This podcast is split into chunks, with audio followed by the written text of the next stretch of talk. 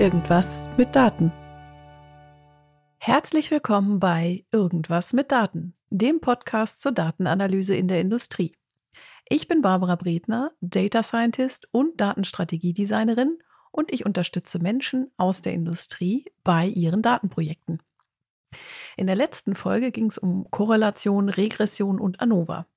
Diese Modelle gehören zu den allgemeinen linearen Modellen oder auch General Linear Models und die sind wiederum Teil der verallgemeinerten linearen Modelle, Generalized Linear Models. Vielleicht sind Sie auch über den Titel der Folge eingestiegen, wo es darum geht, wie Einflussanalyse bei nicht normal verteilten Ergebnissen funktioniert und fragen sich gerade, Modelle? Ich wollte doch einfach nur wissen, warum es nicht normal verteilt ist. Naja, kurz zur Erklärung. Wenn es darum geht, dass irgendetwas nicht normal verteilt ist, was eigentlich normal verteilt sein sollte, also nur zufällig ein bisschen streuen sollte, dann steckt da ganz oft ein Einfluss dahinter. Und wenn wir uns mit Einflussanalyse beschäftigen, dann brauchen wir irgendeine Art von Modell, das uns diese Analyse ermöglicht. Also wir brauchen ein Modell für die Einflussanalyse. Es gibt ganz schön viele und in der Praxis stellt sich dann natürlich oft die Frage, welches dieser vielen Modelle ist denn für den eigenen Anwendungsfall das Beste und wie kann ich das rausfinden? Und deshalb sind die drei Fragen für die heutige Folge erstens, warum ist das Ergebnis nicht normal verteilt? Das, was häufig mal graue Haare wachsen lässt.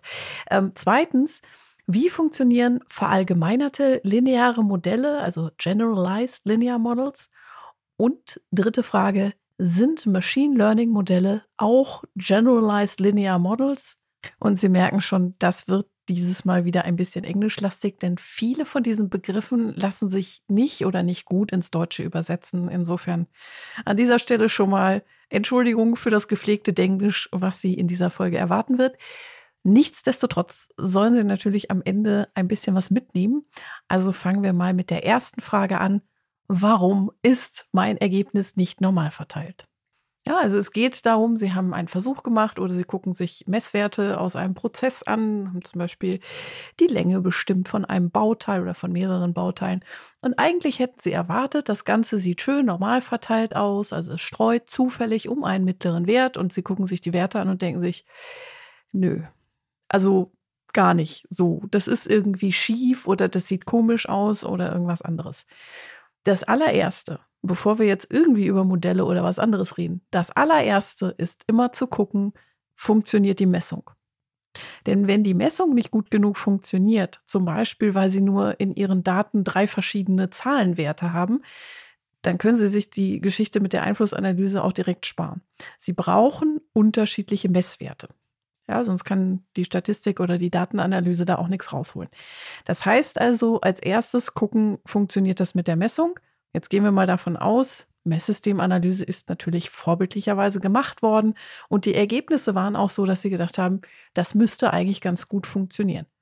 So, und jetzt schauen sie auf ihre Messwerte und denken sich, ähm, tut es aber nicht. Also zumindest ist das, was der Prozess rausgibt oder der Versuch rausgibt, ist zum Beispiel nicht normal verteilt obwohl man eigentlich annehmen könnte, es sollte normal verteilt sein, um einen mittleren Wert streuen halt. Ganz oft ist ein Grund dafür, dass das dann nicht so aussieht, wie man es erwartet, dass es Einflüsse in dem Prozess oder in dem Versuch gibt. Also, dass sich die Werte zum Beispiel verändern, weil verschiedene Materialien eingesetzt werden oder weil verschiedene Maschinen verwendet worden sind oder weil mit unterschiedlichen Temperaturen gearbeitet wurde und, und, und, und, und. Also es gibt Einflüsse. Und diese Einflüsse sorgen dafür, dass aus dieser schönen, gleichmäßigen Glockenkurve der Normalverteilung dann zum Beispiel mehrere Normalverteilungen werden oder dass das Ganze gar nicht mehr wie eine Verteilung oder wie mehrere aussieht, sondern irgendwie wie die Alpen im Profil. Blöd. Weil dann kann man natürlich nicht weitermachen und sagen, na ja, wird schon alles normal verteilt sein, ähm, sondern der ist der nächste Schritt erstmal zu gucken, woran liegt es denn jetzt? Also eine Einflussanalyse zu machen. Manchmal wird auch die Normalverteilung an Stellen äh, erwartet, wo sie gar nicht unbedingt auftaucht. Zum Beispiel, wenn wir uns Ergebnisse von Zuverlässigkeits- und Lebensdauertests angucken, also Belastungstests zum Beispiel, bei denen ist viel öfter die Weibel-Verteilung eine geeignete Verteilung, um das zu beschreiben. Und auch da gilt natürlich durch Einflüsse, wie auch immer, in der Konstruktion oder in, der, äh, in den Bedingungen, unter denen die Tests durchgeführt werden, können sich die Werte von einer Weibel-Verteilung in irgendetwas anderes verwandeln. Es gibt auch Situationen, in denen wissen wir von vornherein, da wird jetzt keine Normalverteilung herauskommen. Zum Beispiel, wenn wir keine Messgrößen haben im Ergebnis, sondern nur gu gucken können, funktioniert es oder funktioniert es nicht. Also ist es in Ordnung, ist es nicht in Ordnung. Dann müssen natürlich ein bisschen in die Trickkiste greifen, weil wir da nicht mit dem ganz normalen Modell draufgehen können. Ja. Das heißt, da gucken wir uns dann auch gar nicht mehr an, direkt das Ergebnis, sondern die Wahrscheinlichkeit für das Ergebnis. Also wie kann ich es schaffen, dass ich wahrscheinlich ein gutes Teil produziere? Das ist schon mal der Trick. Und Sie merken schon, okay, irgendwie geht es wieder in Richtung Modellierung mit ein bisschen Trick. Trick jetzt nicht im Sinne von äh, Zauberpulver und Glitzerstaub, sondern Trick im Sinne von Mathematik geschickt angewandt. Kommen wir also mal zur zweiten Frage. Wie genau funktioniert das denn jetzt mit diesen Generalized Linear Models, also den verallgemeinerten linearen Modellen? Wir stellen uns zum Beispiel vor, wir haben einen Siegelprozess. Wir verschweißen Kunststoff miteinander, Folien miteinander und am Ende soll das Verschweißte dicht sein. Wir können nicht messen, wie dicht oder undicht es ist. Unser Messsystem sagt nur, es ist dicht oder es ist undicht. Und wir haben jetzt ganz viele verschiedene Einflüsse, zum Beispiel durch die Temperatur oder durch die Zeit, die wir siegeln. Natürlich vielleicht auch durch verschiedene Werkzeuge oder auch dadurch, dass die Folien unterschiedlich dick sind. Was dann gemacht wird, ist eben zu gucken, was verändert die Wahrscheinlichkeit dafür, dass es dicht ist oder natürlich auch andersrum, was das Risiko dafür, dass es undicht ist, das spielt keine Rolle, denn die Idee des Modells dahinter ist immer die gleiche. Das Modell guckt sich also an, wie kann ich diese Einflüsse durch zum Beispiel Temperatur, Foliendicke und so weiter bewerten und über die Daten sagen, ah, wenn ich die Temperatur um zwei Grad erhöhe zum Beispiel, dann ist die Wahrscheinlichkeit dafür, dass es dicht wird, steigt um fünf Prozent. Vorher hätte ich erwartet, 80 äh, Prozent der Beutel oder was auch immer ich da versiegel, ist dicht und danach habe ich eben 85 Prozent.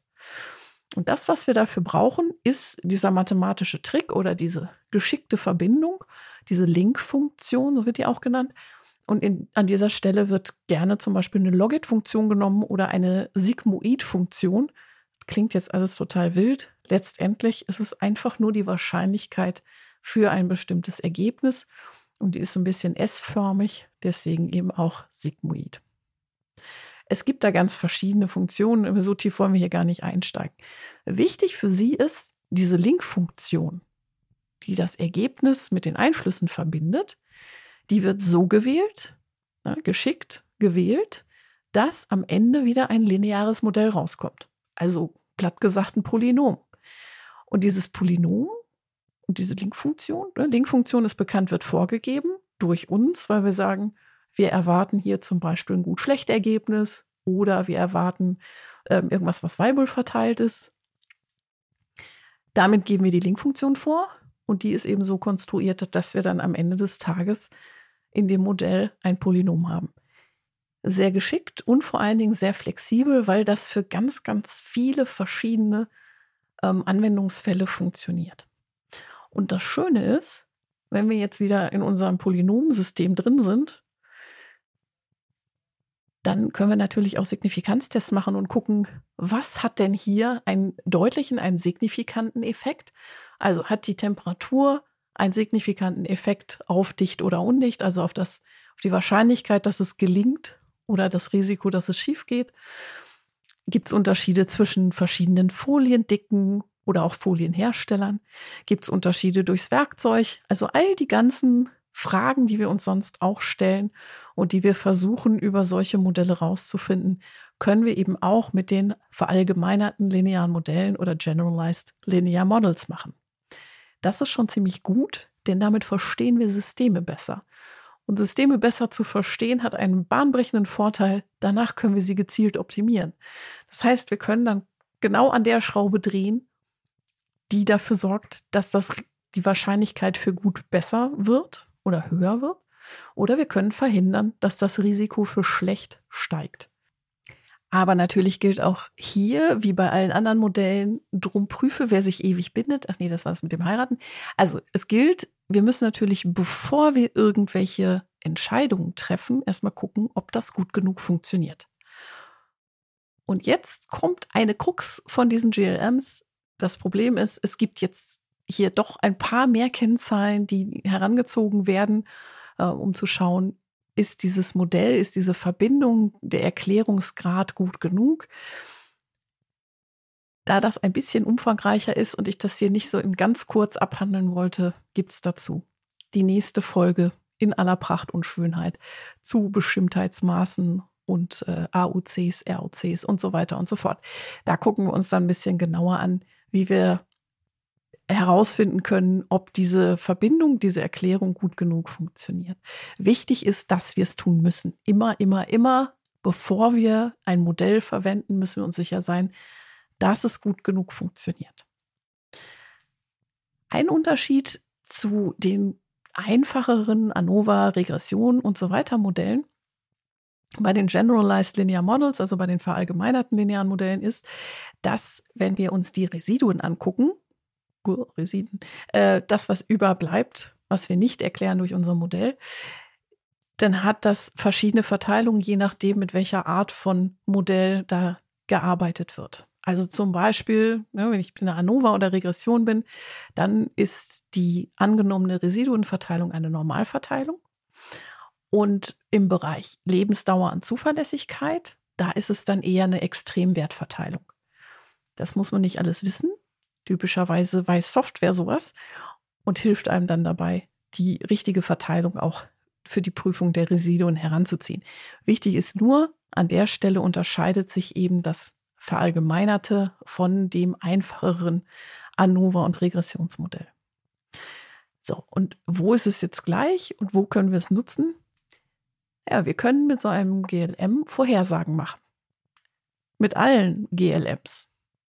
Das heißt, wir können auch mit allen GLMs, wenn sie gut genug sind, wie gesagt, Modellqualität und so weiter, wenn sie gut genug sind, dann können wir sie auch heranziehen und zum Beispiel nachweisen, dass etwas gut genug funktioniert oder auch eine Optimierungsrechnung machen oder auch Toleranzen ermitteln. Also wenn wir jetzt keine Funktionstoleranzen haben, die aufgrund von technischen Überlegungen da sind, können wir auch damit Toleranzen berechnen. Ist also ziemlich flexibel für eine große Menge von Anwendungsfällen anwendbar und kann ganz viel. Und wir verstehen hinterher besser als vorher, was genau in unserem Prozess oder Versuch passiert Vielleicht ist Ihnen schon aufgefallen, ich mag GLMs, weil sie einfach sehr, sehr viel können und sehr viel ermöglichen. Kommen wir mal zur dritten Frage. Sind Machine Learning Modelle auch GLMs? Die Antwort ist, ich musste es irgendwann mal wieder einbauen, es kommt darauf an. Ja, das heißt also Regression, ANOVA, Kovarianzanalyse, allgemeine und verallgemeinerte Modelle sind auch Machine Learning Methoden. Wenn Sie also vor der Herausforderung stehen, dass irgendjemand sagt, wir müssen hier ganz dringend maschinelles Lernen äh, anwenden, weil das machen alle anderen auch und ist total cool. Und wenn wir das nicht machen, dann werden wir bald abgehangen. Überhaupt kein Problem. Rechnen Sie eine Regression, schreiben Sie drüber, das ist Machine Learning. Sie haben recht, das ist nicht gefuscht, das ist wirklich so. Schreiben Sie es drüber, verwenden Sie die Ergebnisse und verstehen Sie, was Ihr Prozess oder Versuch macht wunderbar, ein Win-Win für alle Beteiligten. Aber natürlich ist maschinelles Lernen noch sehr viel mehr als nur diese verallgemeinerten Modelle oder auch die einfacheren äh, Regressions- oder ANOVA-Modelle. Was zum Beispiel dazugehört, was keine linearen Modelle sind, sind neuronale Netze oder Entscheidungsbäume oder auch Base-Methoden sind im Allgemeinen keine verallgemeinerten linearen Modelle, sondern funktionieren einfach anders kann man sagen, ja, neuronale Netze, das klingt ja viel cooler als GLM. Das ist vielleicht Geschmackssache. Ähm, es gibt einen entscheidenden Nachteil, den ganz, ganz viele von diesen Modellen haben. Es ist hinterher nicht mehr nachvollziehbar, warum irgendein bestimmtes Ergebnis entsteht. Also man kann nicht hingehen und sagen, ja, dieses äh, neuronale Netz hat mir gesagt, die Temperatur hat hier den wichtigsten Einfluss unter allen, sondern das Ding ist eher eine Blackbox. Und dann muss man halt versuchen, irgendeine Taschenlampe zu finden, damit man da mal reingucken kann. Von sich aus bieten ganz wenige von diesen Methoden die Möglichkeit zu erklären, was da rauskommt. Und das ist unschön.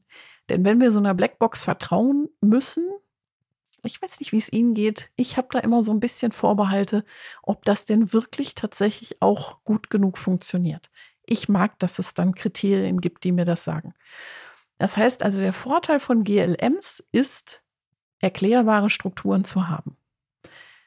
Für die Nachvollziehbarkeit, auch um nochmal zu prüfen, ist das, was da rauskommt, aus technischer Sicht plausibel und um auch zu vergleichen, wenn wir zum Beispiel verschiedene Effekte haben, wie Temperatur und Werkzeug und Foliendicke und Zeit, um hinterher entscheiden zu können, welches von den Vieren ist das, was wir uns besonders angucken sollten, weil das einen großen Unterschied macht im Risiko dafür, dass irgendwas undicht wird. Es gibt manchmal Leute, die sagen, ja, GLM, das ist doch so alt, kalter Kaffee, ja. Äh, Generalized Linear Models, die verallgemeinerten, die wurden publiziert 1972. Das ist jetzt schon mal 50 Jahre her. Insofern, ja, das ist keine ganz neue Methode. Es ist aber auch nicht alles schlecht, was ein bisschen was älter ist. Ähm, denn es erfüllt dafür viele andere Dinge, wie zum Beispiel Erklärbarkeit oder auch das KISS-Prinzip, Keep It Simple Stupid. Eine einfache Methode zu nehmen, die einen zum Ziel bringt, ist immer besser, als irgend so ein kompliziertes Dings zu nehmen, weil dieses komplizierte Dings muss man handeln, muss damit umgehen, muss gucken, ob das gut genug funktioniert, ob das stimmig ist, was da rauskommt. Und je komplexer und komplizierter diese Methoden werden, desto schwieriger wird das Ganze. Das heißt also, wenn Sie sowas wie ein, äh, automatische Machine Learning Algorithmen nehmen und sagen, hier, liebe Maschine, sag mir mal, was ich machen soll, ist mir völlig egal, was du tust, das funktioniert. Sie können nur hinterher nicht unbedingt verstehen, was da passiert ist.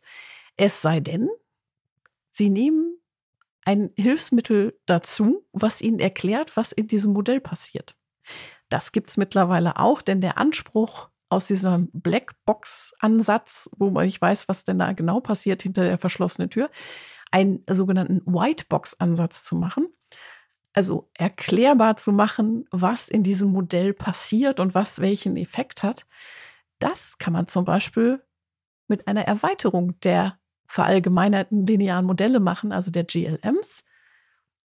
Wenn man daraus ein General Additive Model macht, ein GAM, und damit dann das GLM ein bisschen erweitert über eine weitere Funktion, dann kann man eben auch gucken, was macht so ein Machine Learning Modell innen drin.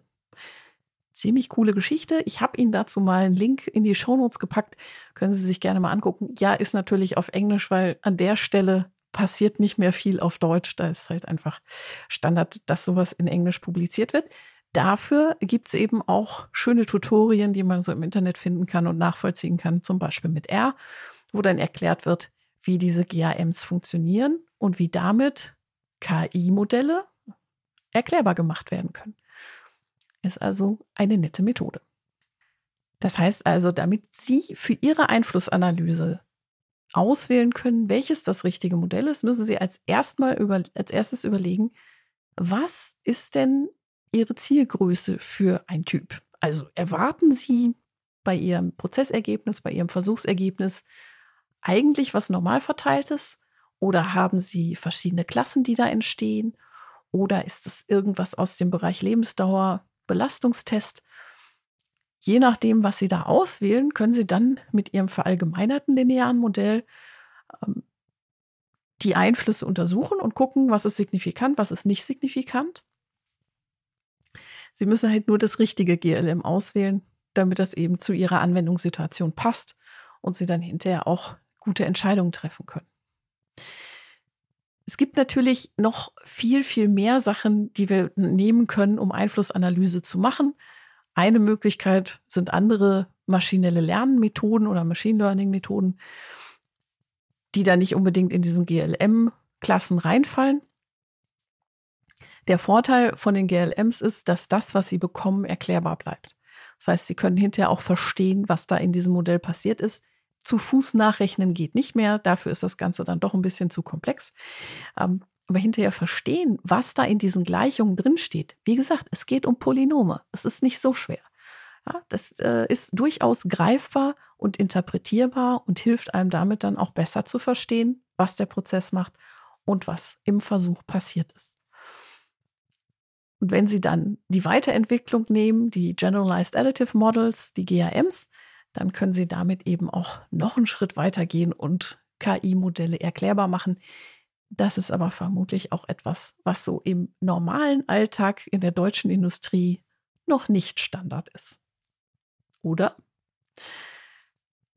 Lassen wir mal die ganzen fancy Modelle weg und kümmern uns wieder ein bisschen mehr um das, was eher vor Ihnen liegt, nämlich die Frage, wenn ich jetzt so ein verallgemeinertes lineares Modell habe für meine nicht normal verteilte Zielgröße, weil sie ist irgendwie anders verteilt, wie kann ich dann bewerten, ob dieses Modell gut genug funktioniert? Also was sind da Kriterien für die Modellqualität und wie kann ich damit umgehen? Wie kann ich da eine gute Auswahl treffen?